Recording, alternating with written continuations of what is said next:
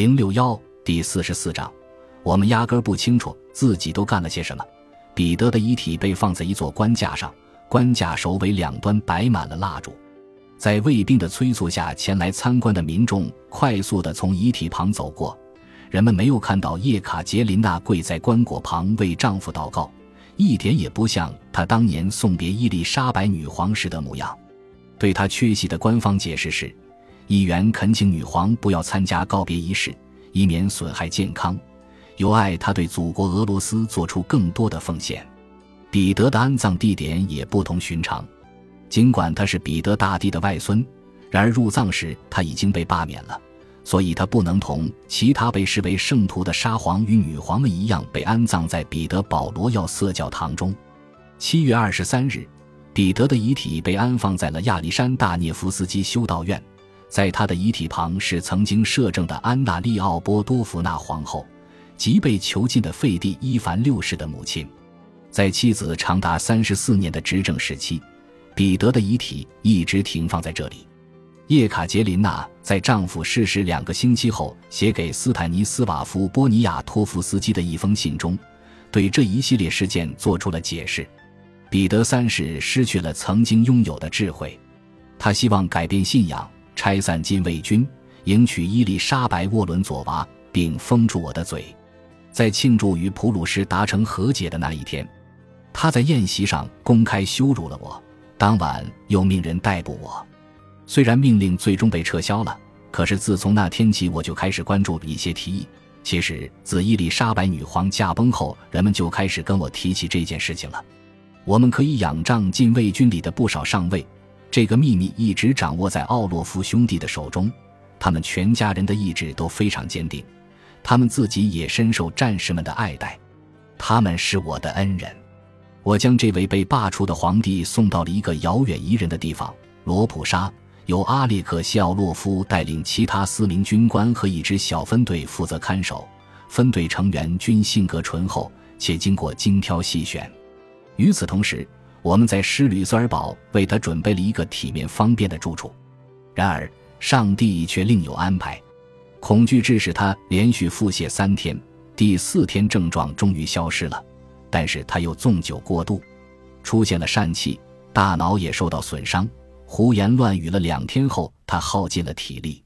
尽管医生竭尽所能，但他终究还是没能等到路德教牧师赶来便辞世了。由于担心有可能看守军官给他下了毒，于是我命人对他进行解剖，但是医生在他的尸体上没有找到丝毫中毒的迹象。他的胃部非常健康，但是肠末端出现重度发炎症状，最后还是一场中风要了他的性命。他的心脏非常小，而且呈现出严重衰退迹象。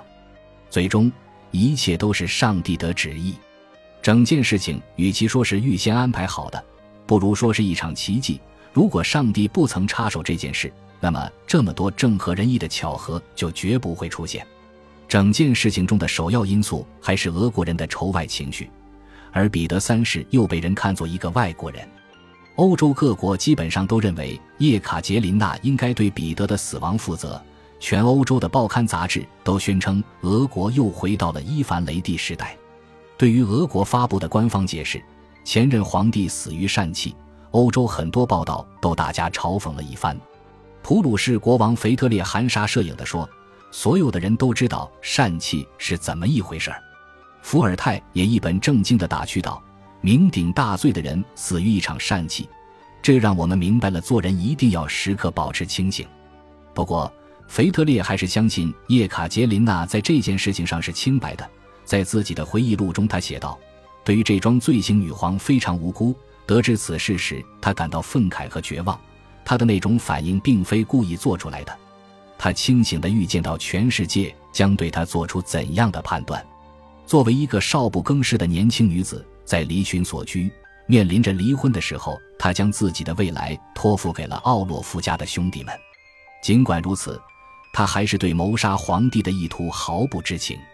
如果由她来做决定的话，那么他会给彼得留条活路，一半是由于他认为一旦成功加冕，一切问题便都迎刃而解了，同她丈夫一样怯懦的敌人根本不足为惧。与他相比，奥洛夫兄弟则要胆大精明得多，他们预见到前任皇帝或许会成为一股敌对结盟力量的枢纽人物。这几个强硬分子铲除了前任皇帝这个绊脚石，他们的罪行让他从中获益。为了确保他们能继续支持他，他不得不赦免了罪人，而且还将这桩罪行的制造者全都留在了自己身边。叶卡捷琳娜摆出一副无视各国评论与传言的姿态。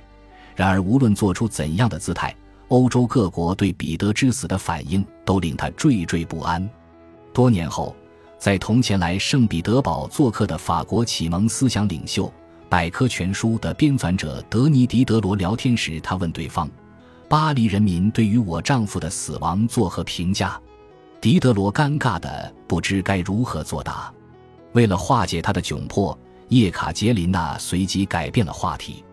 另外一位当事人多年后在读完阿列克谢奥洛夫写给叶卡捷琳娜的便条后，也最终断定女皇与彼得三世的死亡无关。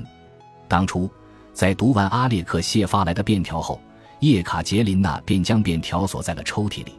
此后那张纸片一直都被藏在抽屉里。在他过世后，他的儿子已经登基的保罗得知这封信被找出来了。经鉴定，确系阿列克谢奥洛夫所书。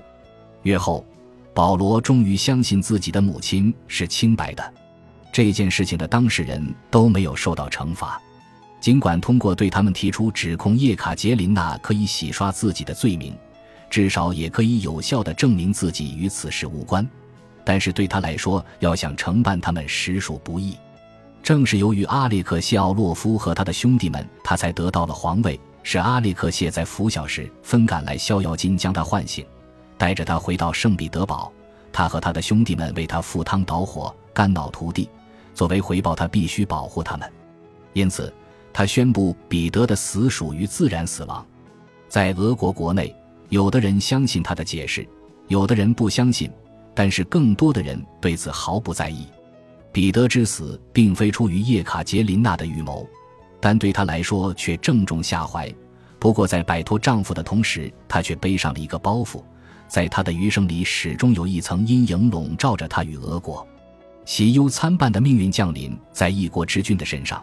对于这种事情，叶卡捷琳娜并非空前绝后。英国国王亨利二世曾任命老朋友及门徒托马斯·贝克特为坎特伯雷大主教。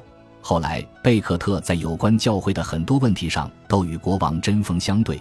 最后，国王认为自己被对方出卖了，在沮丧中，他脱口而出：“有人愿意帮我除掉这个多管闲事的牧师吗？”结果，他豢养的四名骑士冲到坎特伯雷，在教堂圣坛前击毙了主教。尽管这桩罪行并非出于自己的本意，但亨利还是执意要赎罪。他在尘土飞扬的小路上赤足走了几里地，一直走到了教堂，然后跪在圣坛前。恳求主能宽恕他。尚未坐稳皇位的叶卡捷琳娜不可能冒险做出同样的姿态。斯德丁的那个小女孩曾经憧憬着成为皇后，野心勃勃的女大公深知自己比丈夫更有治国才能。小女孩与女大公的愿望都实现了。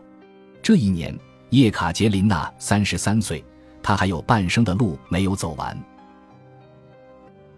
本集播放完毕，感谢您的收听。喜欢请订阅加关注，主页有更多精彩内容。